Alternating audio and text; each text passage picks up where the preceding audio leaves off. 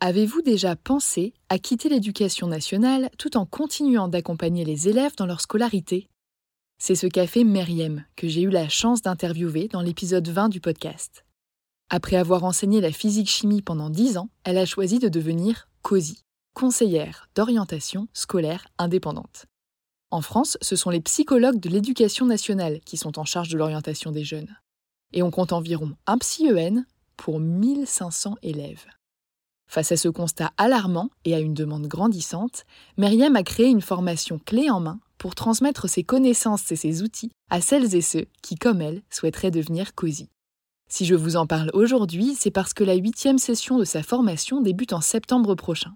Au programme, sept séances de 4 heures de classe virtuelle, durant lesquelles vous bénéficierez d'un enseignement pratique et concret, d'une communauté en ligne, de supports, de ressources et de méthodologies de conférences mensuelles et d'un suivi post-formation trimestriel. Pour faciliter votre organisation, Myriam a mis en place trois groupes de 12 personnes, deux en semaine, un le week-end. À vous de choisir celui qui s'intégrera le mieux à votre quotidien. Ces trois dernières années, Myriam a permis à près de 200 personnes de devenir COSI. Alors si vous aimez transmettre, informer et travailler au contact des jeunes, tout en exerçant un métier qui a du sens, en toute autonomie et à votre rythme, cette reconversion pourrait bien vous convenir. Pour en savoir plus, rendez-vous sur son site internet meriemdraman.com et prenez le temps de répondre au quiz L'activité de COSI est-elle faite pour vous? Vous êtes toujours là? Profitez de 5% de réduction sur la formation de Meriem grâce au code AJP5. Et maintenant, place à l'épisode.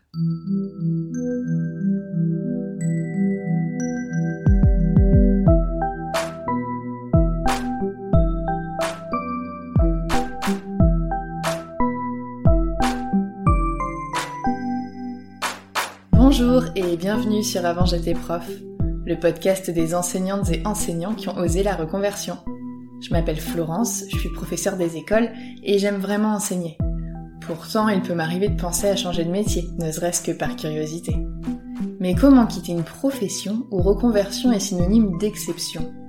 C'est ce que j'ai décidé de partager avec vous en décryptant deux fois par mois les parcours aboutis de professeurs reconvertis. Aujourd'hui, je reçois Pépita, 31 ans, qui a démissionné de l'éducation nationale après avoir enseigné la philosophie en lycée durant 4 ans. Aujourd'hui, elle est coach sportive et comme elle le dit si bien, elle vit sa meilleure vie. Dans cet épisode, on parle du statut de l'enseignant et des responsabilités qui en émanent, des cases institutionnelles dans lesquelles on ne rentre pas toujours, du mal-être au travail, parfois invisible et souvent incompris, et des différentes facettes de l'entrepreneuriat, le tout sans filtre, et celles et ceux qui la connaissent ne seront certainement pas surpris. Bonne écoute Bonjour Pépita, bienvenue sur le podcast. Merci beaucoup pour le temps que tu m'accordes aujourd'hui. Est-ce que pour démarrer, tu voudrais bien te présenter, s'il te plaît? Ok, alors déjà, merci beaucoup euh, Florence pour cette invitation sur ce podcast. Vraiment, c'est un plaisir pour moi euh, de le faire et je vous souhaite une grande réussite et je lui souhaite d'être écouté par plein de personnes. Merci. voilà, déjà, on commence comme ça. On commence bien. et ensuite, bah, moi, c'est Pépita, Pépita Fit euh, sur les réseaux. Donc, c'est mon pseudo, c'est pas mon vrai euh, prénom. J'ai 31 ans, j'ai enseigné 4 ans, j'ai fait une année de report de stage parce que vraiment, j'avais pas envie de mettre les pieds dans les finales. donc, j'ai laissé traîner le moment où il fallait que j'y aille, quoi. Et, j'ai démissionné. Je sais plus en quelle année. j'ai pas de notion du temps, donc les informations que je vais vous donner vont être assez floues à ce niveau-là. Mais en tout cas, je suis aujourd'hui coach sportive en ligne et donc je travaille beaucoup sur les réseaux sociaux, Instagram, YouTube. J'ai une chaîne, la Strongman Factory, etc. voilà, voilà rapidement qui je suis. Et alors, par curiosité, t'avais fait quoi comme étude? Genre, est-ce qu'il y a quelque chose qui se rapproche euh, soit euh, de la musculation, soit de la philosophie ou de l'enseignement, ou rien du tout? Oui, j'ai pas dit de quoi j'étais prof, tellement euh, ça m'a saoulé d'être prof. j'ai fait... en fait, j'ai passé mon bac à Mayotte. ensuite, j'ai été à La Réunion. Et j'ai fait une classe préparatoire Cannes-Hippocane, enfin Hippocane-Cannes dans le bon ordre. Et en fait, euh, je suis tombée amoureuse de la philosophie. Seulement, la philosophie, ça mène euh, pas vraiment euh, quelque part dans la vie, à part à enseigner. Donc, je me suis retrouvée à être prof après avoir fait un parcours classique. Hein, j'ai fait une licence 3, un master, je fais deux ans de prépa concours et, Et boum, j'ai eu mon CAPES de philo et boum, je suis devenue prof, quoi. Et du coup, je voyais sur, sur Instagram, tu avais écrit en 2018 La vérité, c'est que j'ai jamais voulu être prof. Non, mais clairement, la vérité, c'est ça. C'est une erreur de parcours. Je sais pas comment je me suis retrouvée là. Prof, c'était pas du tout un choix. Et mmh, la vie un peu compliquée a fait que bah, ça s'est imposé à moi.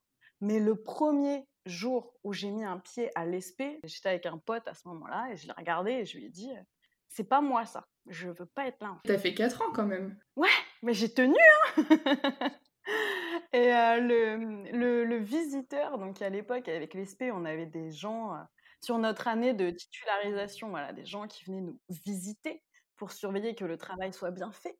Donc le visiteur à l'époque, qui était un prof de fac que par ailleurs j'aimais beaucoup, m'avait dit tu tiendras tu tiendras pas 5 ans quoi parce que j'y mettais beaucoup d'énergie paradoxalement et parce que j'avais à cœur de bien faire les choses et il avait raison parce que voilà au bout de 4 ans j'ai dit ciao bye je me casse quoi. tu t'es dit que peut-être en y mettant vraiment du tien à fond tu allais pouvoir le faire à ta manière sans forcément rentrer dans le moule qui te plaisait pas trop quoi voilà, c'est exactement ça. En fait, j'ai toujours considéré que c'était pas de la faute des élèves si moi j'avais pas envie d'être là et que j'avais pas à leur faire payer mon somme d'être prof en fait.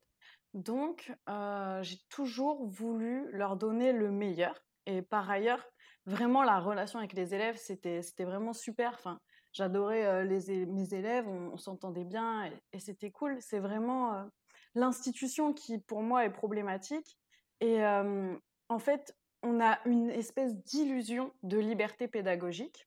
et dans la réalité, il y a tellement d'infantilisation du prof, mais aussi de l'élève. Il y a tellement d'ordres, de consignes, d'administratifs éclatés au sol qui nous empêchent de faire plein de choses. C'est vraiment ça qui t'a décidé à partir, quoi. C'est tout ce côté institutionnalisation autour qui, dans lequel tu n'arrivais pas à rentrer, dans lequel tu ne voulais pas rentrer. Ouais, voilà, c'est ça en fait. en fait, il y a, plein de, trucs que je trouve absurdes dans le, système EduCNAT. Alors déjà, on a, enfin voilà, moi je suis, j'étais prof de philosophie, donc déjà je trouve que c'est un peu particulier comme comme matière parce que c'est une matière qu'on voit que en terminale. En tout cas, au moment où moi j'enseignais, c'est une matière qu'on voyait que en terminale, et du coup les élèves arrivent et découvrent une matière sur laquelle on va les évaluer au bac à la fin de l'année. Donc déjà, je trouve ça absurde. Comment en un an on peut être évaluable pour un examen de fin de cursus en fait? J'ai toujours pas compris. Ensuite, c'est une matière, c'est une discipline qui a tout un mythe autour d'elle. Les élèves attendent la philosophie comme ce truc un peu, voilà, un peu mystique. Il y, a tout un truc autour du prof de philo qui est forcément chelou, dans la lune, complètement perché, et qui fume des gros pétards. Et il y a aussi une énorme responsabilité, je trouve, parce que du coup, on, porte ce mythe sur nous face à des élèves en construction, à des individus en construction, et on a la responsabilité du discours qu'on tient devant eux, de comment notre discours va les marquer à tout jamais. Je pense que tout le monde se souvient de son sa prof de philo. Voilà. Donc c'est ça en fait. Hein. Enfin, moi, quand je me tenais devant ma classe, je savais que dans 50 ans, il se rappellerait de moi, en fait. Exactement. Bah, du fait de ne l'avoir qu'une seule année et d'avoir qu'un seul prof ou une seule prof, en fait, euh, forcément, euh, c'est le ou la prof de philo. T'en as pas eu 36, quoi. Voilà. C'est obligé que tu t'en souviennes, en fait. Du coup, oui, ça te marque forcément. En plus, le fait que l'enseignement, ce soit des propos qui sont marquants par leur sens. Euh, moi, j'ai vachement souvenir de qu'est-ce que le bonheur, qu'est-ce que l'amour. C'est des trucs, tu as 17-18 ans quand tu arrives en terme, tu t'es jamais trop posé cette question. Et là, on te la pose, c'est hyper personnel. Et que, que, tu aies une bonne note ou pas à ta disserte derrière, c'est pas l'important, je trouve, mais c'est le fait de t'être posé la question, bah, ça engendre beaucoup de choses, en fait, dans ta construction pour après. Donc, c'est hyper important, en fait. Mais complètement, c'est ça, c'est vraiment... Euh, c'est un éveil à la réflexion, et ce sont des réflexions qui, ensuite, pourront faire sens plus tard dans la vie, en fait. Euh, vraiment, moi, je considérais que je semais des graines. Euh, j'avais vraiment un discours féministe sur une classe, enfin, face à une classe de 35, 37 élèves. J'ai même eu 37 élèves, bref. Et du coup, oui, voilà, on, sème des graines et on ne peut pas dire n'importe quoi. Et en même temps, on les éveille à la réflexion. Et en même temps, moi, j'étais obligée d'avoir un discours engagé parce que je vois pas comment je peux être neutre face à des individus qui vont se construire dans la société telle qu'elle est. Donc j'avais l'impression d'être toujours dans un discours dissident. Quand je faisais le cours sur la politique, je parlais d'insurrection. Enfin, c'était vraiment pas très éthique et responsable tout ça. Et puis, et puis, si je peux raconter encore une petite anecdote. Alors, en fait, déjà, à mon époque, la question de la tenue républicaine, vu que c'est le sujet actuellement, cette question se, posait. Et dans, dans, le lycée où j'ai enseigné, c'était la guerre pour les tenues des, des, des, des, filles qui avaient des jeans troués ou des crop tops et compagnie. Et la CPE allait leur courir après pour leur dire d'aller se rhabiller, les renvoyer chez elles, etc. Et, en fait, moi, de base, j'ai toujours dit à mes élèves, donc contre cette loi qui était dans le lycée, contre cette règle qui était dans le lycée, j'ai toujours dit à mes élèves, vous vous habillez comme vous voulez en fait. Votre tenue, tout ceci ne dit rien de la personne que vous êtes et n'a pas à entrer en compte dans l'enseignement que je vais vous transmettre ou l'écoute que vous allez avoir à l'égard de mon enseignement. Donc on s'en fout en fait. Et du coup, je venais moi-même en jean troué et en crop top. Et je me suis faite engueuler par la CPE, moi la prof, hein. je me suis faite engueuler par la CPE comme si j'étais à moins que rien. Alors que, enfin, je veux dire, ma tenue en tant que prof ne, ne dit rien de la qualité de mon enseignement. Et donc, bien sûr, j'ai râlé, etc. Et, je, ne me laissais pas faire. Mais, mais c'est fatigant, en fait, d'avoir ce genre de truc complètement débile qui vient qui est un frein à l'enseignement et à l'éducation, et notamment celle des filles. Quoi. Ce que tu dis là, je l'ai retrouvé pendant quand on a passé les concours. Donc on s'était préparé, nous, bah, toute l'année pour passer le concours de prof des écoles.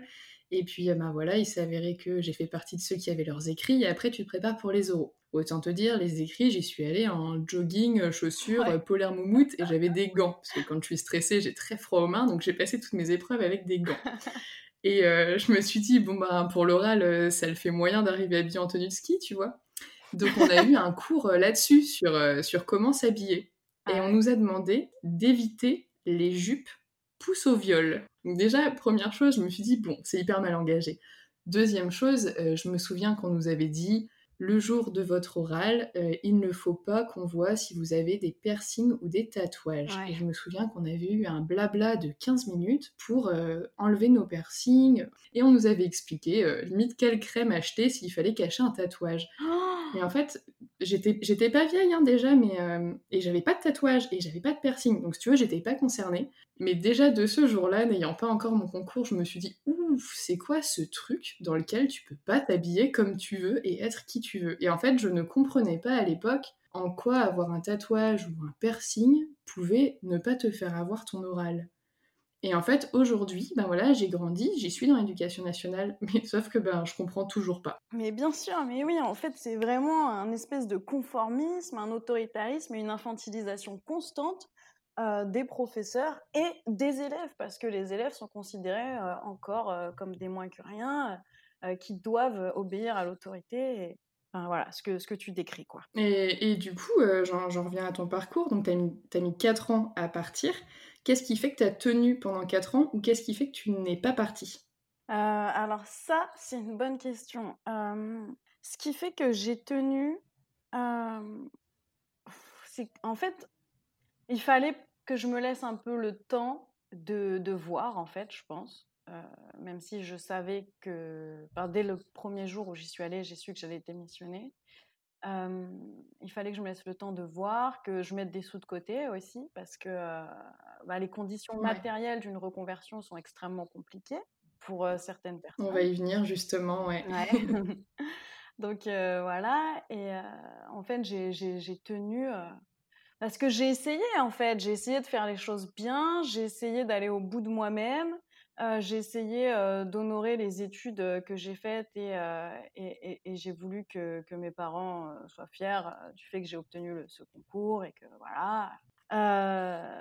donc voilà, j'ai essayé d'aller au bout et, puis c'était pas pas pour moi et, j'arrêtais pas d'en parler en salle des profs et on me disait mais t'es faite pour ça. Euh, et, en fait, tellement je faisais bien les choses, au sens où j'y mettais du cœur, de l'énergie, beaucoup, beaucoup d'énergie, euh, les gens pensaient que, que, que j'allais bien, en fait. que j'allais bien alors que j'étais en dépression, vraiment, enfin, ou en burn-out. et c'était pour moi, à un moment donné, devenu une question de vie ou de mort. C'est très violent ce que j'ai ressenti. Ça me mettait hors de moi et, c'était, c'était pas sain. Et, j'avais une angoisse tous les matins quand je me réveillais d'aller bosser. Euh, angoisse que personne ne voyait parce que je voulais pas, encore une fois, la faire subir euh, aux élèves. Mais j'allais très mal et c'était euh, c'était très compliqué et personne ne me croyait, encore une fois, en salle des profs. J'entendais par ailleurs énormément de profs dire qu'ils en avaient marre, que c'était chiant comme métier, toujours à se plaindre des élèves constamment en salle des profs, ça m'insupportait. Et ces personnes-là étaient toujours profs. Et moi, je ne comprenais pas pourquoi elles ne démissionnaient pas, pourquoi elles ne se reconvertissaient pas. Et je trouve qu'on a encore une fois la responsabilité d'avoir une classe devant soi, des élèves, des individus en construction, et que, eh bien, qui on est et comment on leur transmet les choses euh, jouent sur leur construction en tant qu'individu et qu'on ne peut pas se permettre d'être un ou une prof aigrie en fait. C'est des éponges en plus à cet âge-là, ils, absorbent toutes tes émotions, tous tes ressentis. Mais c'est ça, et puis euh, ils marchent beaucoup au feeling, ils vont bosser dans une matière parce qu'ils aiment bien le prof et pas dans une autre parce qu'ils n'aiment pas, etc. Donc, euh, pour moi, on a un devoir moral en tant que prof de donner le meilleur et si on n'y arrive plus, on part parce qu'on a des humains en face de soi on n'a pas des, seulement des élèves en fait. Et en même temps, si les conditions de reconversion étaient facilitées, peut-être qu'il y aurait plus de profs qui partiraient. Et moi, c'est exactement pour ça que quand j'ai commencé à me poser la question de, partir vis-à-vis de, bah, pareil, plein d'enseignants qui se plaignaient tout le temps, tout le temps, pendant 3-4 ans, je me disais, bah, pourquoi ils partent pas? Et en me faisant la même réflexion que toi, que c'est hyper important d'être bien dans ce métier-là parce que bah, tu as, des enfants, alors toi c'était des plus grands, mais peu importe l'âge, mmh. ils sont en construction, comme tu dis. Et en fait, quand j'ai compris qu'on ne pouvait pas se reconvertir comme on voulait, qu'il n'y avait pas le pôle emploi, qu'il n'y avait pas bah, que nos études en fait amènent à rien à part être prof, mais que si tu démissionnes, bah tu peux plus être prof. Du coup, je me suis dit ok, bah du coup ils partent pas parce qu'ils n'ont pas d'autre choix. Et en fait, c'est la même chose pour euh, plein de gens, euh, vu de mon regard euh, plus jeune avant, tous ces enseignants qui sont en arrêt longue maladie et que je comprenais pas. Je me disais, bah, ah, ils ont la flemme, ils n'ont pas envie de bosser. Et en fait, là, euh, je commence à comprendre, c'est juste des gens qui sont super mal dans leur métier et à qui on n'ouvre aucune porte, voire même on leur ferme les fenêtres, quoi. Et en fait, tout ce qui leur reste, bah, quand on refuse euh, ton temps partiel, euh, ta dispo, voire ta démission des fois, bah, il te reste quoi? En fait, on te dit, ben, tout ce qui vous reste à faire, c'est de vous mettre en arrêt, quoi. Et je me dis, c'est tellement triste parce que du coup, ils gardent plein de gens qui n'ont pas envie d'être là pour toute raison que ce soit. Ça, ça peut être par rapport euh, au relationnel avec les enfants, ça peut être par rapport à la matière, ça peut être par rapport à la distance, ça peut être par rapport au système en lui-même. Garde des gens qui n'ont pas envie d'être là. Et à côté de ça, euh, bah, le concours est difficile à obtenir, hein, que ce soit primaire ou secondaire, selon les matières. Et il y a plein de gens qui ont envie d'y rentrer et qui auraient plein de capacités à faire un super boulot et qui n'arrivent pas à y rentrer.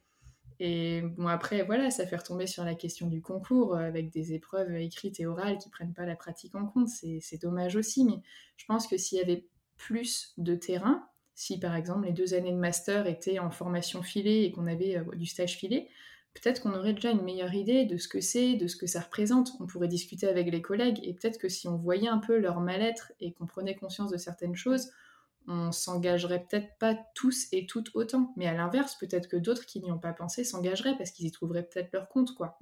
Et c'est ça qui est dommage, c'est qu'il y a, c'est comme tous les métiers, il y a des gens qui aiment, il y a des gens qui aiment pas. Le souci, c'est que, ben, il y a beaucoup de gens qui n'aiment pas qui y sont et beaucoup de gens qui aimeraient l'être et qui n'y sont pas. Et c'est ce ratio-là que je trouve euh, un peu triste, quoi. Ouais. Non, mais c'est ça, tu pointes bien encore une fois euh, l'absurdité euh, du, système. Quoi. en fait, on découvre vraiment ce que c'est une fois qu'on y est et euh, on apprend vraiment à être prof en le faisant, en fait. Et puis, comme tu dis très bien, voilà, il y a énormément de raisons qui pourraient conduire à en avoir marre. Et notamment le fait qu'effectivement, on soit un pion, on ne choisit pas où on va aller enseigner, donc on ne choisit pas où on va construire notre vie.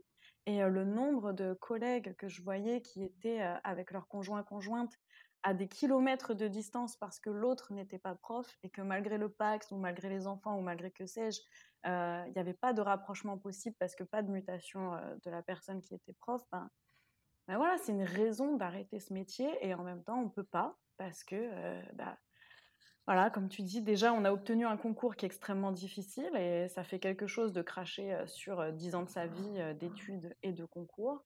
Et, puis, il y en a qui veulent, qui veulent cette place et qui ne l'ont pas. Donc, on crache sur quelque chose que d'autres désirent. Enfin, c'est extrêmement compliqué. Toi, tu as, opté pour quoi d'un point de vue administratif? C'est une démission que tu as demandé Oui, alors au départ, je voulais demander une disponibilité. Bien sûr, elle m'a été refusée sans surprise. Ensuite, bah, du coup, oui, j'ai demandé une démission et, et, ça a été extrêmement compliqué de l'avoir parce que sous réserve des nécessités du service. Les fameuses. Apparemment, ils ont besoin de profs de philo, mais il n'y a que très peu de places au concours, donc là encore une absurdité. Hein.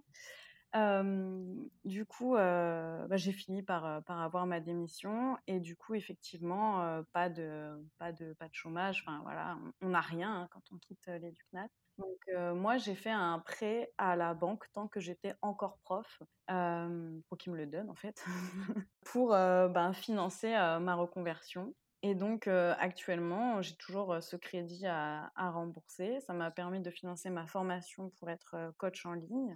Et, ça m'a permis de financer bah, les, mois où il n'y avait pas encore de revenus. Et aujourd'hui, bah, je gagne ma vie, on va dire, au minimum, quoi. Au minimum, mais j'en suis qu'au début parce que parce que c'est long de, de, créer une auto-entreprise et de créer une entreprise qui marche. Surtout la manière dont je le fais est un peu particulière, donc voilà. Mais, mais, mais, on peut dire que ça roule quand même. Et tu l'avais déjà ton projet quand tu es parti? Je veux dire, le, le prêt, tu l'as fait en te disant que tu allais avoir un projet ou tu savais déjà que c'était celui-ci? Alors, je savais pas trop en fait. Enfin, je savais que j'avais besoin de partir.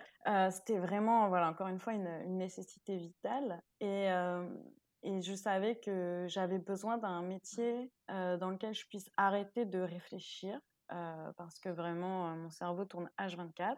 Euh, les activités physiques, enfin tout ce qui est manuel, permet de mettre mon cerveau sur pause. Et j'avais découvert, enfin, j'ai fait beaucoup de sport dans ma vie. Hein, et j'ai toujours aimé les métiers du care, du soin à autrui.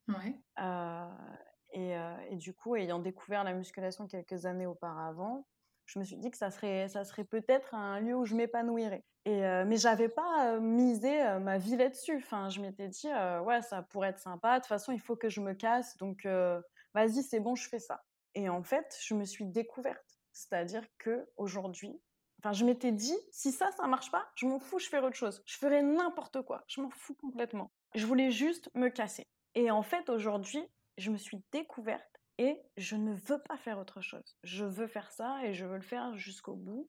Et, euh, donc je regrette, mais tellement pas. Et ma démission, mais en plus, et ce choix euh, du coaching en ligne. Quoi. C'est quoi que tu aimes euh, dans ton métier maintenant? Je trouve qu'il y a beaucoup de similitudes entre l'enseignement de la philosophie et le coaching en musculation en ligne. En, réalité, ça m'aide beaucoup, hein, ces années d'enseignement m'aident beaucoup dans, dans, mon métier actuel.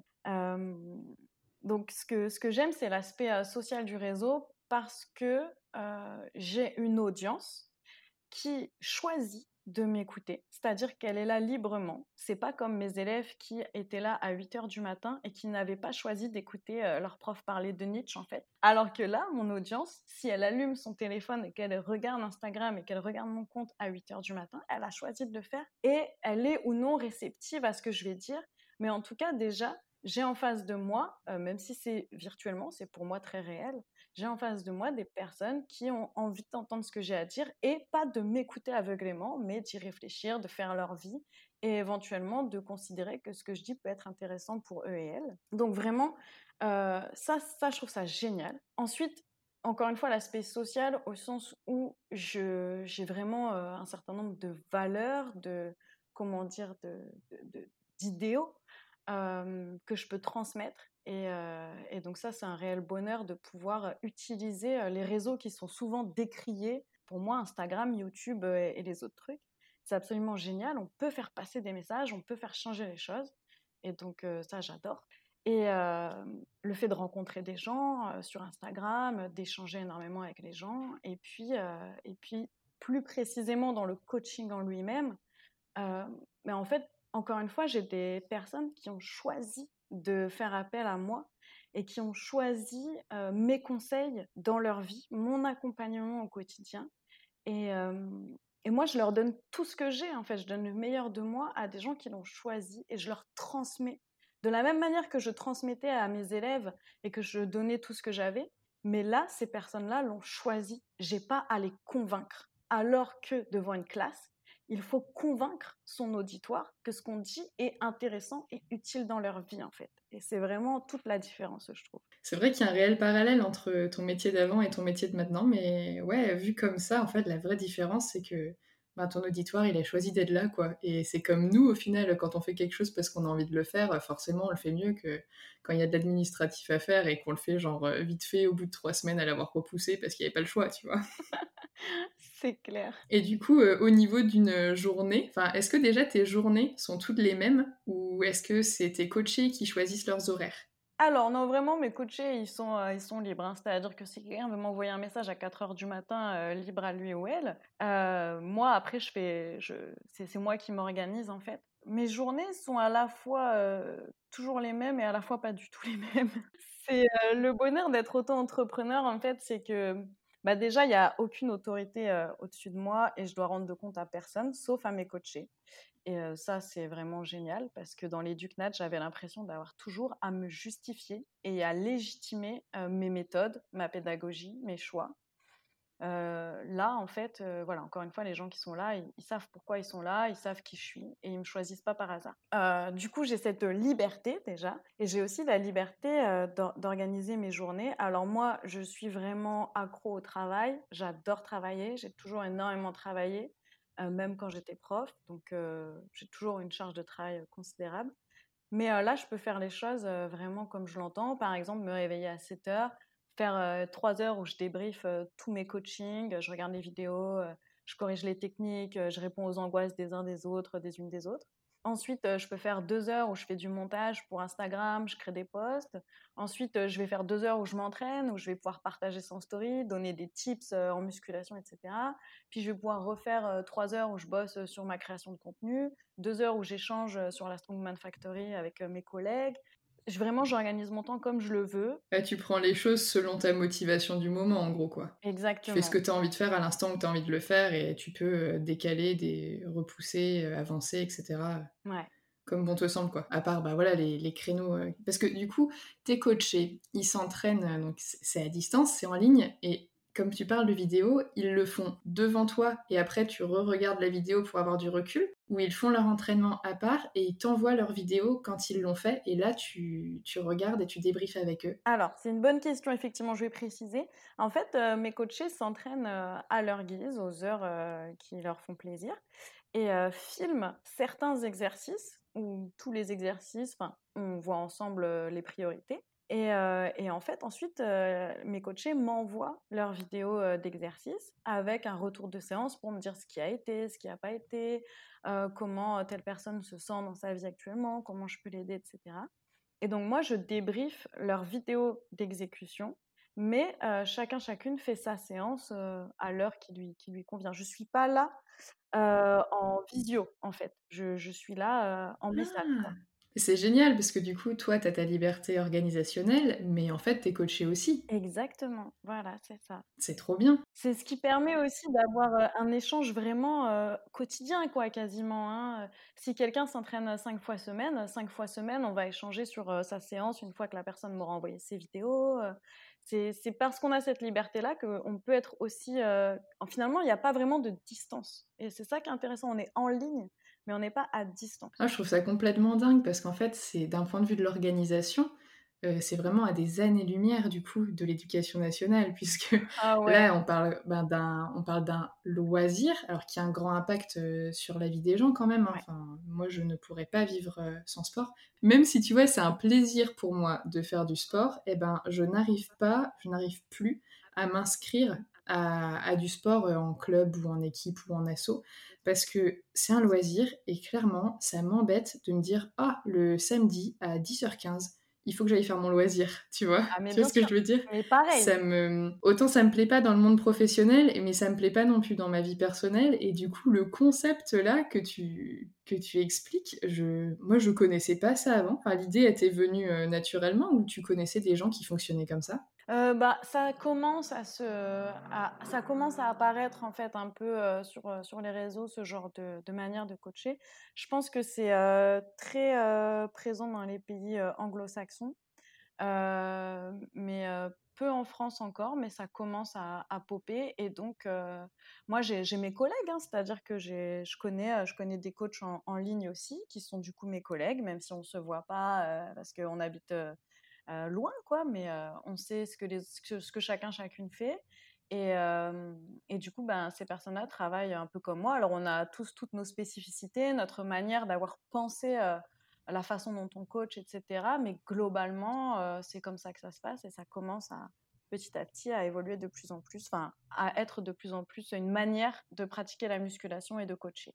D'accord. Et du coup, donc toi, dans ton auto-entreprise, là, tu es toute seule pour le moment ou tu prévois peut-être de rester toute seule dedans? Alors, euh, je suis, je suis toute seule, effectivement. Donc, euh, ça implique d'avoir. C'est aussi, euh, peut-être pour les personnes qui nous écoutent, ça a vraiment des côtés merveilleux d'être auto-entrepreneur et moi, c'est ce qui me correspond le mieux. Mais ça a aussi beaucoup de côtés épuisants. Euh, c'est-à-dire qu'on a euh, 40 casquettes, quoi. Je fais, je fais 40 000 trucs. euh, je suis autodidacte dans plein de domaines parce que c'est nécessaire.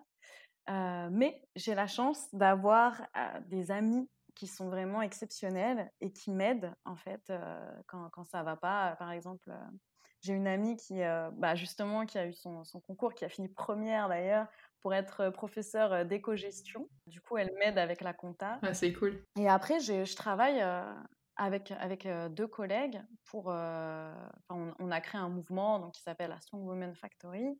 Et on veut vraiment montrer aux femmes qu'elles sont fortes et qu'elles n'ont pas à, suivre les injonctions sociales auxquelles on doit répondre tout le temps. Quoi.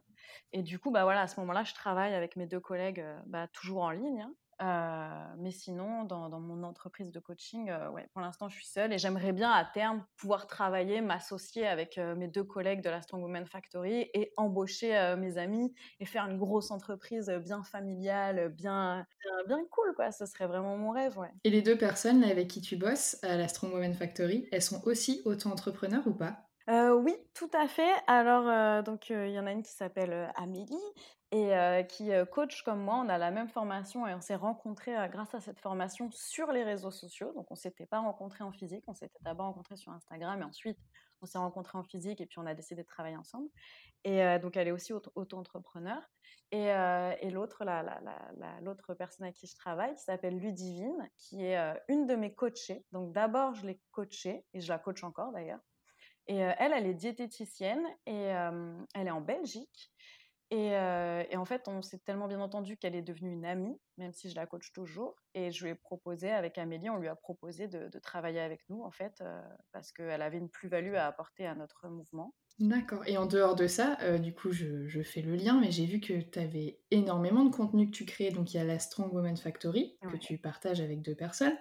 Tu as ton compte Instagram qui est franchement énormément fourni. Enfin, Ça fait quelques mois maintenant que je te suis et tu postes régulièrement. Il y a beaucoup de stories, beaucoup de partages, beaucoup d'informations. Donc, enfin, je vois bien, Oui. vu de l'extérieur, déjà que tu y passes du temps. Donc, vu de l'intérieur, je n'imagine pas Merci. tu as une chaîne YouTube, j'ai commencé à regarder tes vidéos et je me suis rendu compte que bah, tu devais avoir forcément, donc ça vient peut-être de tes formations ou d'auto-formation, mais tu avais plein de connaissances euh, sur le corps humain en fait, de manière générale quoi. Oui, bah, du coup, euh, des- merci, vraiment, ça fait plaisir d'avoir euh, d'avoir ce genre de retour sur notre travail, donc vraiment merci. Et, euh, et oui, bah, en fait, nécessairement, en se formant sur la science de l'entraînement et de la nutrition, bah, j'ai appris comment fonctionnait le corps humain, j'ai appris des choses aussi en nutrition. Ça, ça fait partie de, de ma formation pour être coach, en fait. Si j'avais pas ces connaissances-là, je pourrais pas, pourrais pas coacher, hein, tout simplement, parce qu'il faut savoir comment un muscle s'active, euh, par quel mouvement, pour pouvoir donner des exercices qui vont faire euh, qu'on va se muscler de telle ou telle façon. Donc, euh, donc c'est normal que j'ai ces connaissances-là. Ah, j'ai trouvé ça hyper impressionnant. Et à côté de ça, donc tu, tu as un podcast également. Ouais. Et donc tu as ton site internet que j'ai farfouillé, en long, en large et en travers également Eh dis pour voir comment ça fonctionnait. Oui, j'ai fait ma petite curieuse. Trop bien, trop bien. Mais, du coup, tout tout ça, parce que là, on peut parler de tout ça, ça fait vraiment beaucoup à côté de ton ton métier 1er. Heu, c'est des choses que tu fais par pur plaisir ou c'est des choses que tu fais par rapport à ton activité? Ou est-ce que tu avais déjà ces ces à côté avant et tu as lancé ton activité ensuite? Comment est-ce que c'est relié tout ça? Alors ça, encore une fois, c'est une bonne question qui va me demander de réfléchir un peu. C'est une question que je m'étais jamais posée, en fait, heu, pourquoi j'ai fait tout ça? Je crois qu'en fait, ce que j'aime aussi dans mon métier de coach et dans les réseaux sociaux, c'est que j'aime créer. J'ai énormément d'idées au quotidien. Je me réveille, j'ai 40 idées, mais c'est pas une façon de parler, hein, c'est la vérité. Et et en fait, ces idées-là, je les avais déjà quand j'étais prof. Vraiment d'un point de vue pédagogique, je travaillais avec, avec un collègue qui était un pote et heu et en fait, il était trop content parce qu'en bossant avec moi et ben, on s'amusait, quoi. J'in j'inventais des manières pédagogiques de faire les choses et c'était cool. Mais, heu, j'étais limitée quand j'étais prof parce que, voilà, encore une fois, on a l'institution qui nous cadre et cetera.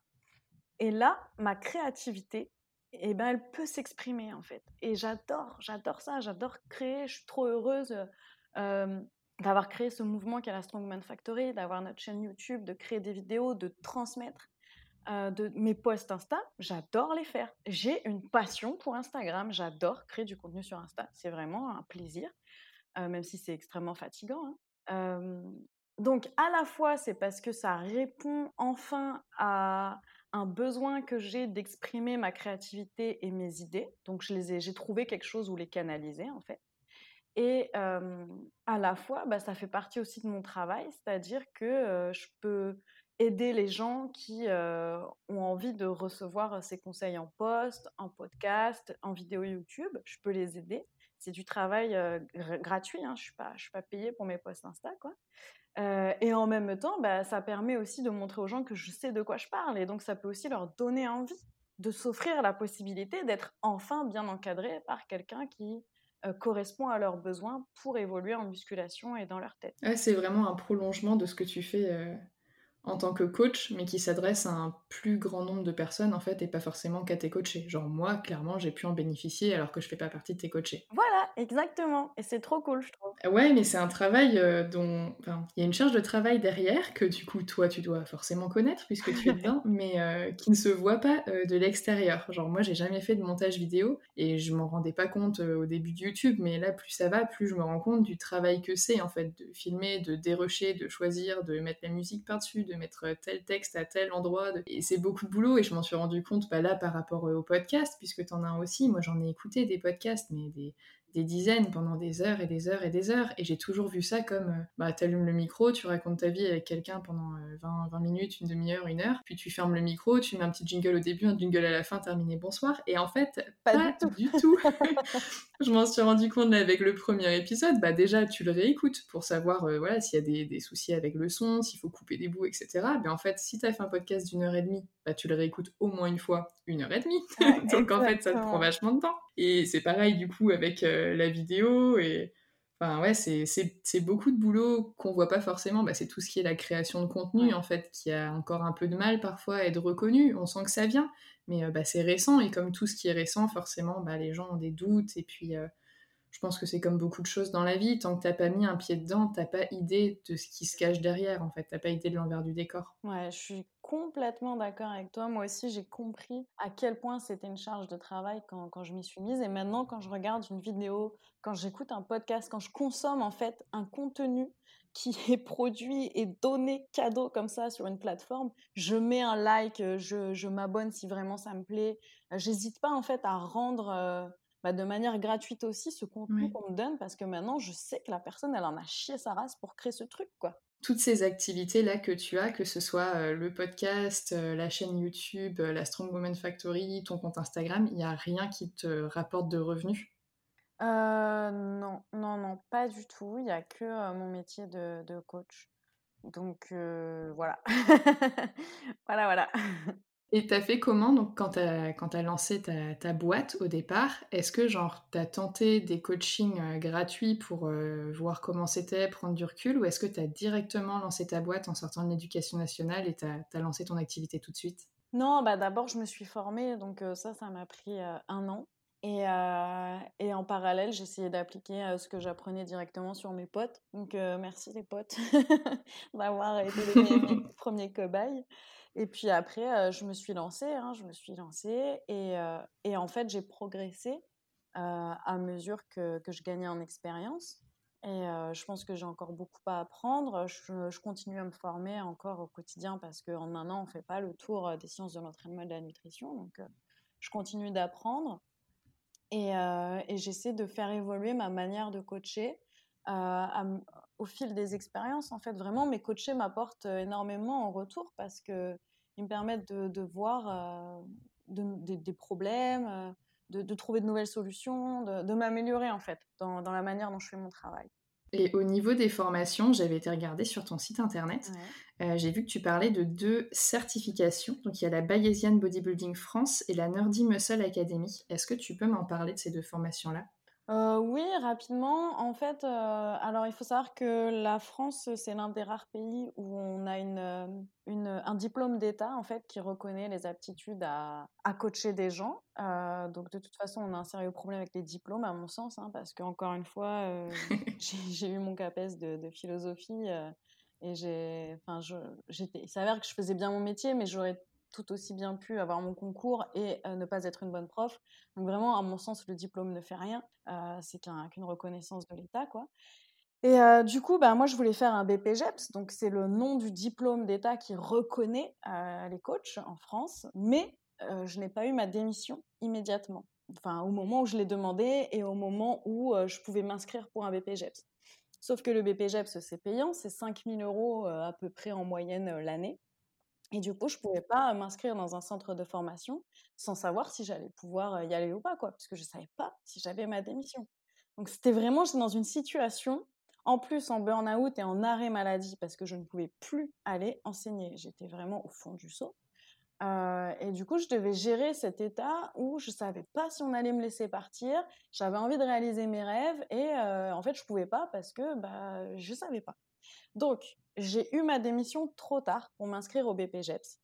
Euh, du coup, je me suis dit, c'est pas grave, je vais faire autrement. Je, veux euh, me lancer. J'ai pas de temps à perdre, en fait, tout simplement parce que euh, en instant, je n'ai plus de revenus. Donc, il faut maintenant que ma vie elle avance, en fait. J'ai pas le temps de, pas le temps de niaiser, quoi. Donc, je me suis renseignée sur bah, les formations qu'on proposait.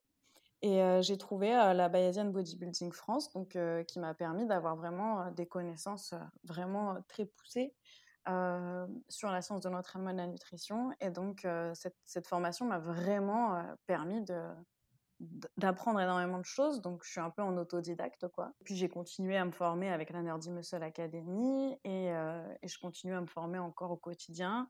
je n'ai plus l'intention, enfin, je ne pense pas avoir l'intention de passer un BPGEPS parce que, en fait, je trouve que j'ai ce qu'il me faut dans la formation que j'ai eue. Donc, le BPGEPS ne m'apporte rien en plus, si ce n'est le diplôme d'État, enfin la reconnaissance de l'État. Mais finalement, on voit bien que... On a compris que la reconnaissance de l'État t'importait peu. voilà, exactement. Déjà, elle m'importe peu, clairement. Et puis, si c'est avoir un BPGEPS pour voir les salles de sport fermées et pas pouvoir faire son métier, non merci, quoi. Et moi, j'aime coacher en ligne. J'aime vraiment coacher en ligne. Je trouve que je suis beaucoup plus présente en ligne qu'en présentiel si j'étais dans une salle de sport. Donc ça me va très bien comme ça. C'est par le fait d'être bah, d'être chez toi, dans ton environnement et qu'il n'y ait rien qui puisse venir te distraire? C'est alors il y a plein de raisons. J'aime pas les gens. J'aime pas les gens. C'est très paradoxal hein, parce que je suis vraiment dans le social, le bien-être. je suis en train de porter les gens autour de moi, mais j'aime pas les gens. Mais en fait, non, c'est que vraiment j'ai un problème d'angoisse au contact des gens. Donc, donc moi, travailler chez moi, c'est parfait. Et puis, je veux plus avoir des gens au-dessus de moi qui me disent quoi faire. Et à moins que j'ai ma propre salle de sport, ce qui est un rêve pour le futur, j'ai pas envie de me coltiner en plus des gens qui seront sûrement sexistes, même sans le savoir. Le sexisme ordinaire, il est partout raciste, parce que même sans le savoir, le racisme ordinaire est partout, homophobe et j'en passe. moi, je suis à un autre point dans ma vie et j'ai pas envie de me, de me, taper ça à nouveau comme j'ai pu devoir le subir à l'éducation nationale, à expliquer aux gens que c'est pas parce qu'ils étaient habillés en crop top que c'était la fin du monde. Bon, après, si t'es bien avec les formations que t'as là et que ce que tu fais te plaît, c'est vrai qu'il n'y a pas forcément d'intérêt à retourner en faire une autre. Oui, voilà, exactement. Est-ce que tu te souviens, euh, les deux formations dont on parle là, tu te souviens, donc ça t'a pris un an, et est-ce que tu te souviens combien ça t'a coûté? Euh, Oui, ça m'a coûté, je crois, 1200 euros le, la Bayesian Bodybuilding. Euh, donc par rapport à un BPGEPS, euh, c'est 5000 euros le BP. Hein. Ce que tu disais, ouais. Donc c'est cool. Et puis euh, la Nerdy Muscle, je ne sais plus, autour de entre 200 et 400 euros, je ne sais plus. Ouais, donc sur un package total, on est quand même bien en dessous du BPGEPS. Ouais. ouais, clairement. Et je me suis aussi formée pour apprendre à utiliser Instagram parce que bah, si je voulais pouvoir porter mon message, il fallait que je sache utiliser cette plateforme. Donc, euh, pareil, j'ai payé une petite formation, peut-être 200 euros. D'accord. Et ça, c'est des formations que je commence à voir fleurir euh, sur Instagram. Et du coup, je me dis qu'il doit y avoir euh, toute une manière de l'utiliser, autre que voilà ce que j'ai mangé ce midi, ce que je fais à merveille pour l'instant. Comme je n'ai pas d'activité spécifique à partager sur les réseaux sociaux, ma foi, ça me va très bien. Mais, mais ouais, je commence à me dire, bah, il y a toutes ces histoires d'algorithmes et tout ça. Donc, forcément, euh, il y, a, de la recherche qui est faite derrière et c'est forcément pensé. Quoi. Quand tu étais dans, ces deux formations-là, c'est des formations qui étaient à distance ou qui étaient en présentiel? Non, qui étaient à distance. Donc encore une fois, ça m'allait très bien. Heureusement que je t'ai pas proposé un podcast en présentiel. non, mais j'aurais fait un effort. Hein. C'est gentil. Et du coup, donc comme c'était en distanciel, tu pouvais organiser tes heures ou c'était genre à distance mais sur des créneaux horaires qui étaient choisis? Non, pareil, je pouvais vraiment organiser, bosser quand, je l'entendais. C'était en plus une formation qui était pensée pour bah, les gens qui étaient déjà coach éventuellement. il y avait pas mal de personnes qui avaient déjà un BPGEPS qui faisaient cette formation pour aller plus loin, parce que ça va plus loin que le BP. Donc, c'était pensé pour les gens qui travaillent le soir, chez eux, qui bossent la formation le week-end, etc. Donc c'était vraiment à nous de nous organiser. Et tu parlais tout à l'heure euh, de notamment euh, ta connaissance euh, en, éco-gestion qui t'aidait à faire ta compta. Mmh tes proches, ils ont pensé quoi de ta démission? Est-ce qu'ils ont été surpris? Est-ce qu'ils ont accepté? Et est-ce qu'ils acceptent ta nouvelle activité? Alors oui, mes proches, ça s'est bien passé parce que déjà mes proches sont loin, c'est-à-dire que mes parents vivent à La Réunion actuellement, donc je les vois rarement. Et, et en fait je n'avais pas échangé avec eux sur, euh, sur le fait que j'étais vraiment au burn-out. Euh, je leur ai dit, au moment où j'étais en arrêt maladie, je leur ai dit, écoutez, je vais démissionner. Donc, ils l'ont appris euh, vraiment au moment même où ça s'est fait. Et ils m'ont juste souhaité de, de réussir. Et enfin, ils ont vu que c'était vraiment une nécessité. Donc, ils m'ont vraiment pas pris la tête. Et. Au début, je pense qu'ils comprennent. Enfin, voilà, on est loin encore une fois avec mes parents, donc, euh, donc on échange peu et c'est difficile pour eux de se rendre compte de ce que je fais. Donc je pense qu'en plus, vu que je fais des trucs un peu chelous, euh, c'est d'autant plus difficile pour eux de le comprendre. Mais ensuite, euh, ma mère est venue, est venue en France il y a peut-être un an et elle a vu en fait bah, comment je bossais et, et j'ai essayé de lui expliquer un peu ce que je faisais et du coup, ben, j'ai eu leur soutien à 100% encore plus qu'avant, donc c'est cool. Et pour ce qui est de mes potes, euh, ben de toute façon, ils m'aiment, donc, euh, enfin, elles m'aiment. Donc, euh, donc, quoi que je fasse, elles sont là et j'ai beaucoup de chance de les avoir. Donc, t'as pas de regret là, a posteriori, deux ans plus tard Zéro regret Alors là Non, mais même si, même si je m'étais pas découverte dans cette passion, parce que véritablement, c'est, j'adore ma vie actuellement, j'aurais eu zéro regret parce que dans tous les cas, moi, c'était soit ça, soit je brûlais le rectorat. Donc, euh, c'était mieux pour tout le monde que je me casse, en fait. Hein. Et toi y compris. c'est pas le même avenir qui t'attendait derrière. Voilà, voilà. Quand tu as commencé à vraiment vouloir partir, c'est quoi qui te faisait le plus peur? Qu'est-ce que t'imaginais qui était le plus flippant derrière? Je crois que j'ai toujours eu peur, et j'ai encore peur d'ailleurs, de pas savoir faire autre chose. Alors, Émilie en parlait dans le premier podcast, et elle disait que on croit qu'on n'est pas capable de faire autre chose parce que on a appris notre, on a fait des études pendant des années et puis on a enseigné pendant des années et on a fait que ça. Et c'est très cloisonnant, en fait, d'être prof, on a l'impression.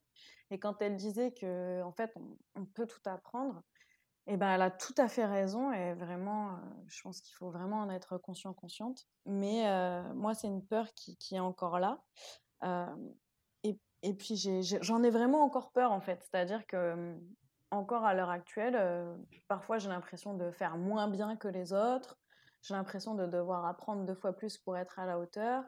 Et j'ai l'impression parfois que ce que je fais, c'est vraiment nul. Donc, euh, donc, voilà, si je devais arrêter d'être coach et faire autre chose, je le ferais parce parce qu'il faut, il faut dépasser ses peurs. Mais, euh, mais j'aurais quand même cette peur de pas être capable et de pas être à la hauteur, alors que, que si, en fait. Et maintenant que justement tu es parti et que de toute évidence tu es capable et tu es à la hauteur du métier que tu fais, euh, qu'est-ce que tu dirais qui a été finalement la vraie grosse difficulté? Est-ce que est-ce que c'est ça ce changement? Est-ce que c'est de se former? Est-ce que c'est financier? Est-ce que c'est administratif? Le plus dur là maintenant, c'est quoi? Le plus dur, c'est financier. Le plus dur, c'est vraiment financier. C'est-à-dire que moi, si je pouvais gagner euh, ma vie euh, sans me demander si je vais pouvoir payer mon loyer, rembourser mon crédit et acheter à manger, euh, je, je, serais heureuse et, épanouie et je pourrais travailler 60 heures de plus sans aucun problème. Mais euh, vraiment, c'est dur euh, parce que c'est quand même un domaine qui est, qui est un peu surchargé. Il y a beaucoup de coachs. le coaching en ligne, les gens ne savent pas encore très bien ce que c'est et puis, bah, il y a la, crise du Covid hein, et la gestion par le gouvernement qui nous met vraiment des, bâtons dans les roues, je pense, à beaucoup d'auto-entrepreneurs, quel que soit le domaine, puis à beaucoup de, métiers par ailleurs. Hein. Donc, c'est vraiment l'aspect financier. Et, et, moi, à terme, j'aimerais pouvoir gagner suffisamment ma vie pour pouvoir embaucher mes amis et que plus jamais mes amis n'aient à se poser la question de savoir si elles aiment leur travail, parce qu'elles l'aimeront en fait et que leur vie sera épanouie. C'est vraiment ça que je veux, c'est qu'on puisse euh, vivre heureuse et faire ce qu'on aime euh, tous les jours ensemble.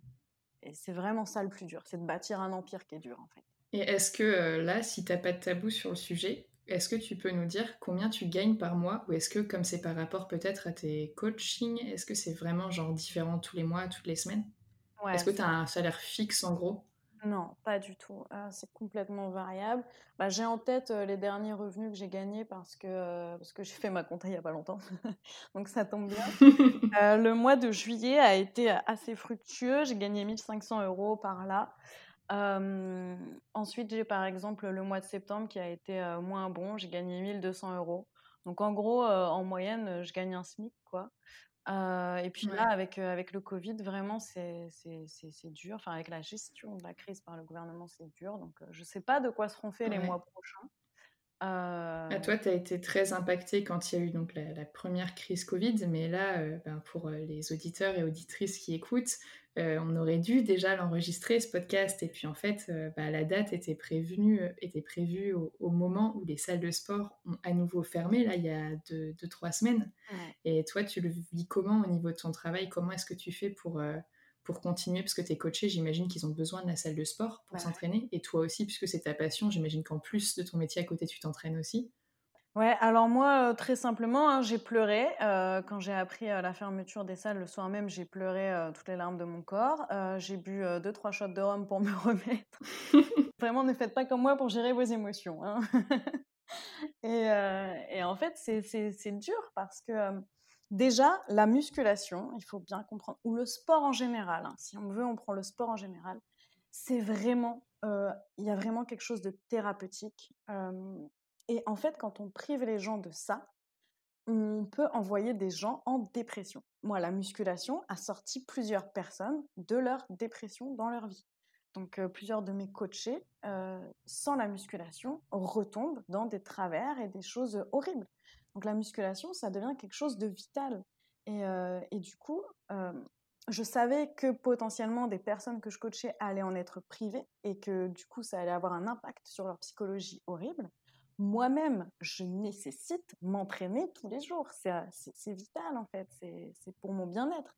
Et, et puis, par ailleurs, je n'ai pas besoin d'une fermeture des salles quand je suis en train de construire une entreprise et de, et de vouloir bâtir un empire. Moi, j'ai besoin que ça tourne. J'ai besoin que, que les gens puissent aller s'entraîner, que les gens aient besoin de moi en fait. Et là, c'est encore une fois comment je vais faire pour que bah, pouvoir faire ce que j'aime en fait. On, me met des bâtons dans les roues pour vivre de ma passion, de mon travail qui est une passion par ailleurs. Donc j'étais au fond du seau, hein, clairement. J'étais pas bien. Voilà. Et t'as pas eu d'aide de l'État, que ce soit la première fois vers mars-avril ou là quand ça ferme à nouveau? Alors la première fois, on, les auto-entrepreneurs avaient une aide, je sais pas quoi, mais c'était sur les revenus. En fait, si on avait gagné moins cette année que l'année précédente, or moi j'avais gagné plus puisque mon entreprise est en train de se construire, donc voilà, donc j'y ai pas eu droit. Et là, il me semble que j'ai une aide de l'URSSAF. Enfin, j'ai pas une aide de l'URSSAF, mais je, je, peux déduire les trois derniers mois du premier mois du trimestre je sais pas quoi, faut que je regarde, je suis une bille en administratif. Un truc administratif. Quoi.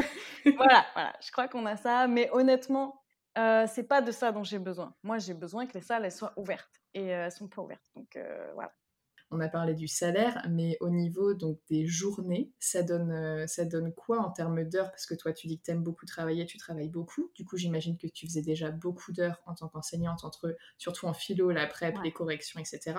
Mais j'imagine que donc tu fais aussi beaucoup d'heures aujourd'hui. Est-ce que c'est kiff-kiff ou est-ce qu'il y a un des deux métiers où tu travaillais plus? Ou est-ce qu'il y a un des deux métiers où la charge de travail te pesait plus?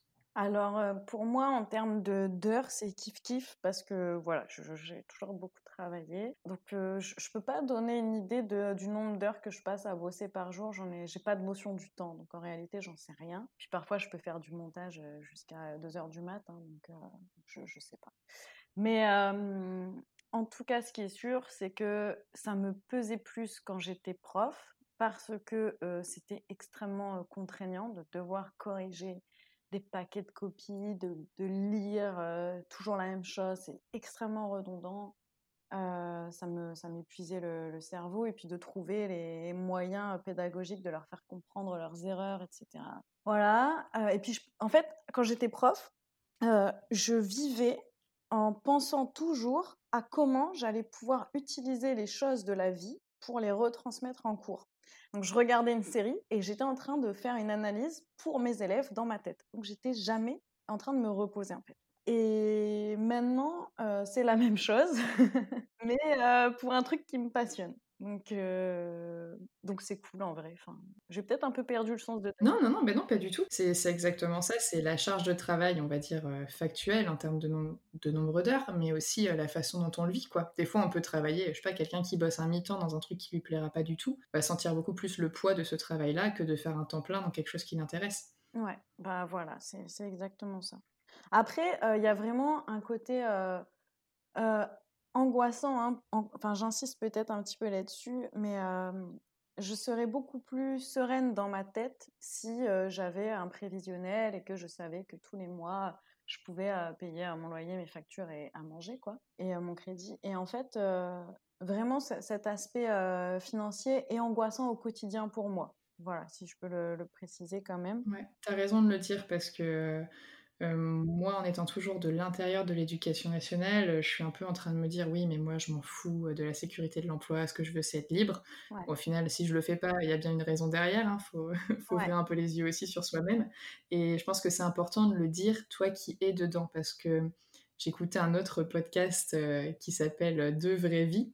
Anastasia, si tu m'écoutes, où on parlait justement du fait que le l'auto-entrepreneuriat ne devait pas être une fuite du salariat.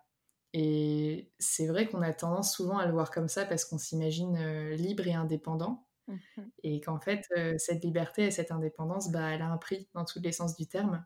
Et que je pense que pour certaines personnes, euh, ce que tu dis là, bah, ça va avoir un vrai poids parce qu'il y a des gens qui ont ben, euh, des familles, des enfants qui font des études, des enfants en bas âge, ou des projets, des passions à côté qui leur coûtent aussi, mmh. ou un besoin de, sécurité euh, financière plus important.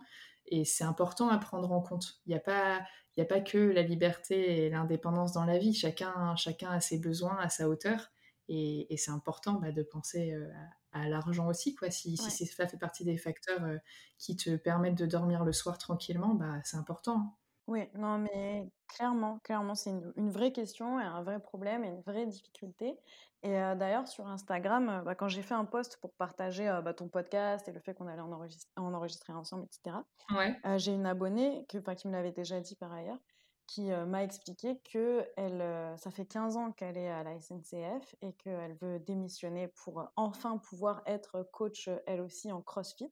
Et en fait, elle disait dans son commentaire sous mon post que les conditions matérielles de reconversion, pas nécessairement quand on est prof du coup, mais même elle, elle bosse à la SNCF, bah, c'est vraiment problématique que son entourage est en panique pour elle, qu'elle n'est pas financée dans sa reconversion. Enfin, il y a un tas de problèmes en fait. Et c'est purement financier et je trouve que ça fait quand même bien chier que euh, notre épanouissement personnel soit tributaire de, euh, bah, de ces conditions matérielles. je suis d'accord avec toi, mais malheureusement, euh, comme on vit dans un monde qui fonctionne comme ça, dès que tu sors de ce cadre-là, même si c'est pour croire en, mmh. en, ce, que toi, ce qui toi t'importe, bah, mine de rien, t'es mis en marge et en fait, en marge, bah, il n'y a, y a, pas beaucoup d'aide euh, pour toi. Tu es, de côté. Tu choisis de te mettre de côté du système global. Bah, voilà, une fois que tu es de côté, euh, tu es libre, tu es bien content, mais bah, tu es un peu plus tout seul. Quoi.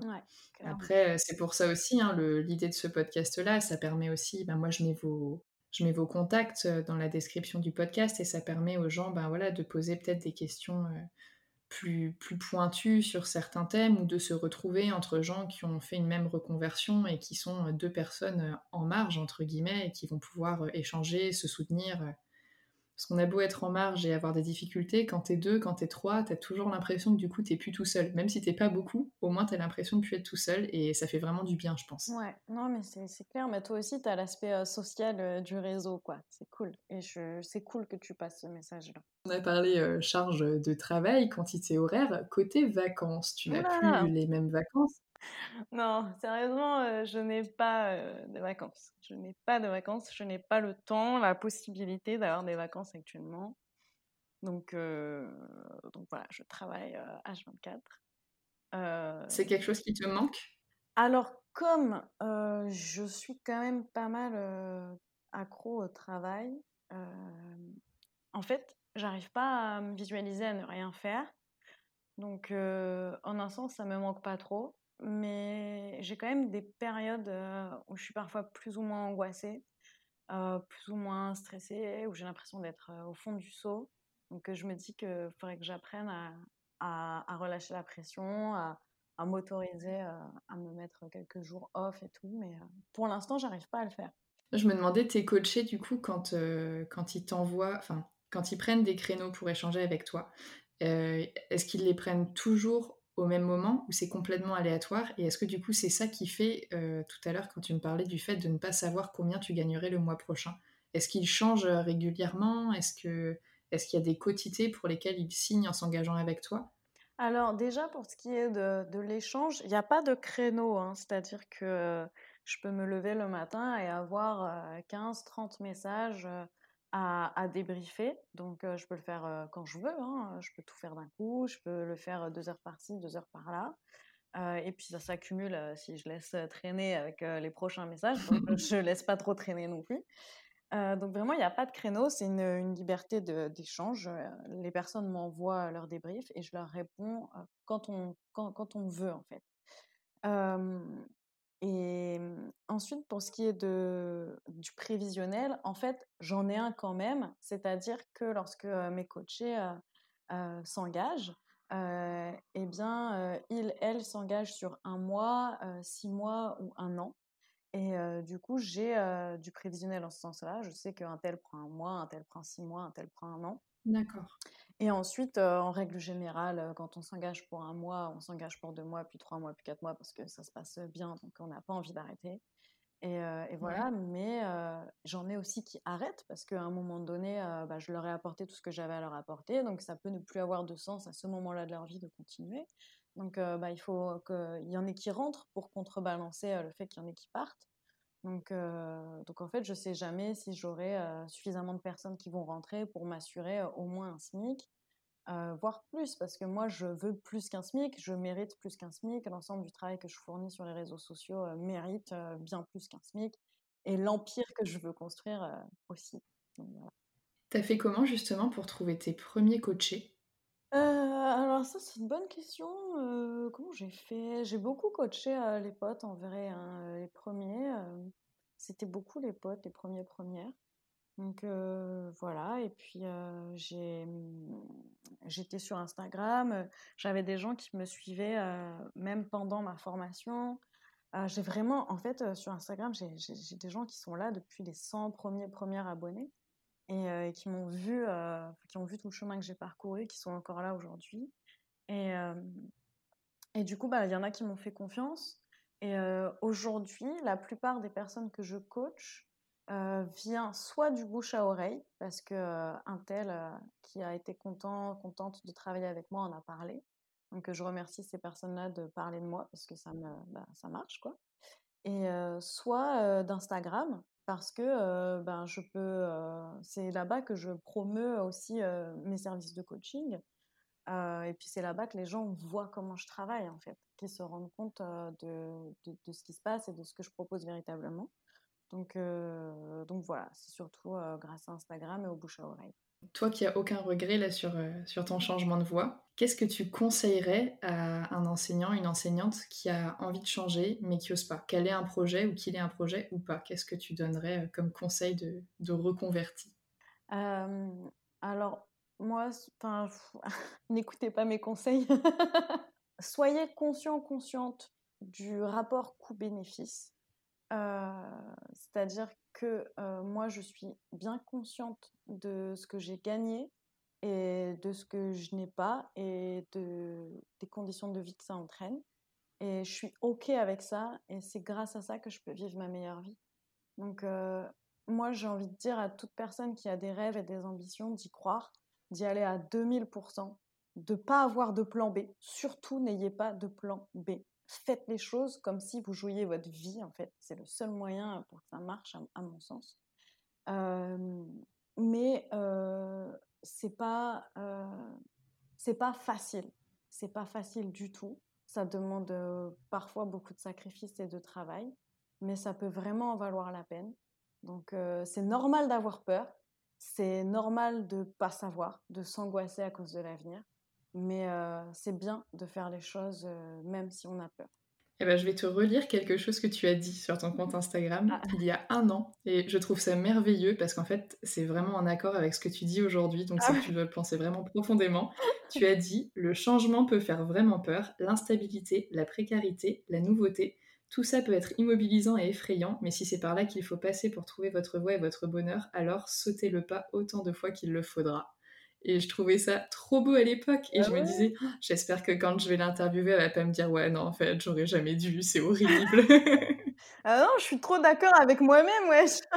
mais voilà, mais en fait, je trouve ça hyper beau d'être euh, d'être d'accord avec soi. C'est bête, hein c'est quelque chose que tu as dit il y a pas si longtemps, mais tu vois, la vie fait que, il y a le Covid qui est passé par là, qui aurait pu te faire regretter mille et une fois.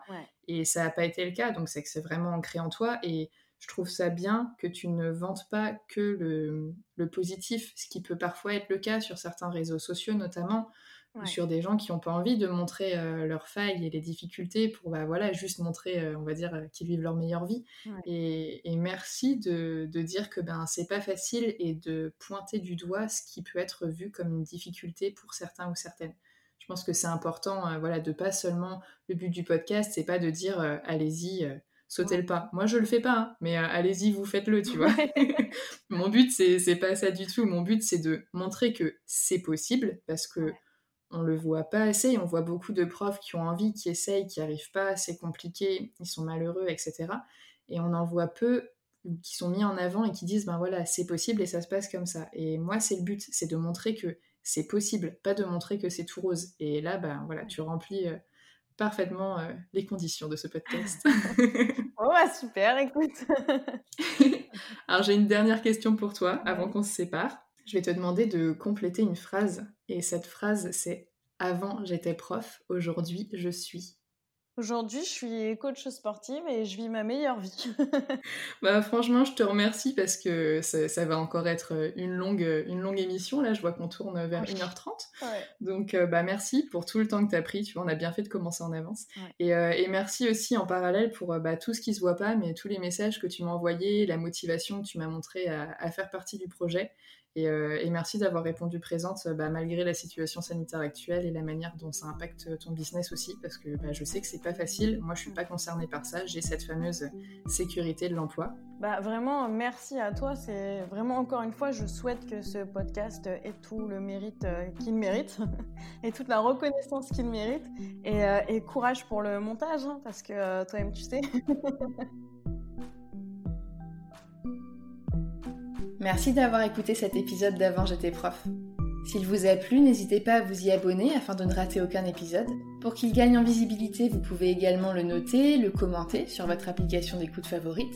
Et si vous pensez qu'il pourrait être bénéfique à quelqu'un que vous connaissez, n'hésitez pas à le lui partager.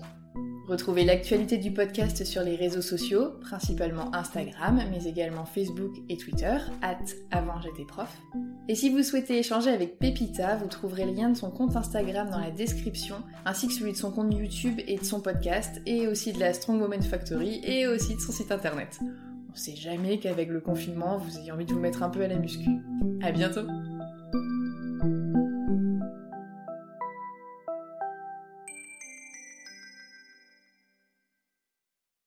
Tu veux créer un podcast mais tu ne sais pas par où commencer Je pense qu'on a ce qu'il te faut. Notre programme 30 jours pour créer ton podcast répond à toutes tes problématiques. La conception de ton projet, le format de ton podcast, les visuels, le titre, l'enregistrement, le matériel, l'hébergeur, le montage, la communication, tout est réuni en un seul endroit pour faciliter le lancement de ton podcast. Mais au fait, nous, c'est qui nous? Moi, c'est Florence, créatrice et hôte du podcast Avant j'étais prof. Et moi, c'est Solène, créatrice et hôte du podcast Friendship. À nous deux, on a publié plus de 140 épisodes et réuni 120 invités à nos micros. Notre aventure podcastique a connu de nombreux rebondissements. L'euphorie du lancement, la solitude, les doutes, la persévérance, la passion et enfin les audiences qui décollent. Au fil des années, nous avons affiné notre expertise. Et aujourd'hui, nous te dévoilons toutes nos techniques pour créer ton podcast en toute sérénité. Alors, n'attends plus pour faire entendre ta voix. Rejoins-nous dès maintenant sur formationpodcast.podia.com et le podcast n'aura plus aucun secret pour toi.